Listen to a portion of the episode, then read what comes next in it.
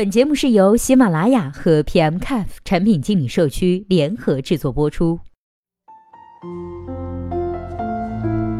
Hello，大家好，欢迎收听本期的节目。今天呢，要和大家来分享的文章题目叫做《内容型产品如何在产品设计上提高用户的参与感呢？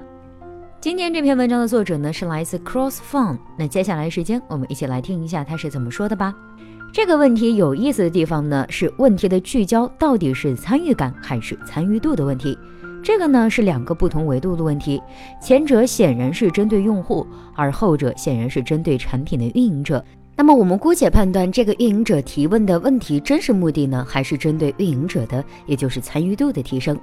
那么，用户参与度的一个运营指标，将其提升至产品的目标，那就需要结合明确的用户需求分析。也就是说，从最基本的用户需求出发，PM Caf 这类知识型的社区的用户基本需求大概是哪些呢？用户角色模型暂时不花精力去做吧。这里呢，简单分析一下用户的核心需求：一、知识获取；进一步的目标呢是教育成长。二、职业社交，了解和结识相关领域的专家或其他对职业成长有帮助的人士。三、获取相关职业或者是专业机会，比如说项目工作。四、获得专业认可，发表职业性的观点，宣传个人品牌。其中呢，第一、二、三点都是用户切实普遍想获得的产品价值。然而第四点呢，并不是那么具有普遍性。那么我们先重点考虑前三点的需求。一、知识获取需要的产品功能设计就是我们的内容架构机制，需要有一套能够贡献精品知识内容的内容发布。管理展示系统，这里呢不详细展开，重点说一下思路。如果要提升用户的参与度，问答社区需要从提问和回答两个维度重点考虑。提问主要考虑提问数量以及频次、话题面覆盖率、提问质量、回复率等等。回复呢主要考虑的是作者邀请、回复内容质量、内容质量评价和优质内容激励体系。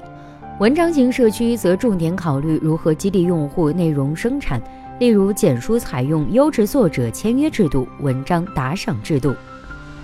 二、职业社交需要的是社交和互动功能，包括用户资料的社交展示、用户消息通知系统、评论系统、内容评价、点赞、认可等等系统。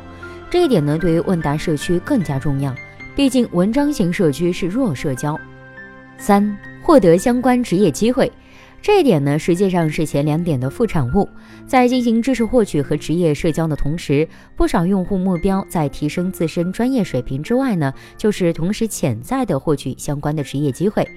因此，在专业写作和问答时，需要考虑产品的相关社交功能能否满足这一需求，甚至刺激这一需求。而在产品运营商上，也可以围绕这一点进行更多用户挖掘和用户线下的活动组织。尽管第四点不具备普遍性，但满足这一需求的行为是对我们的目标提升用户参与度直接相关的，也是激励用户进行高质量的内容创作。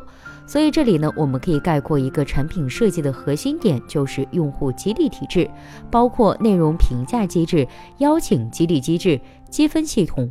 功勋或者是用户认证等级等方式，一方面对优质的内容和作者进行彰显，形成示范效应；同时呢，切实的提升用户参与度。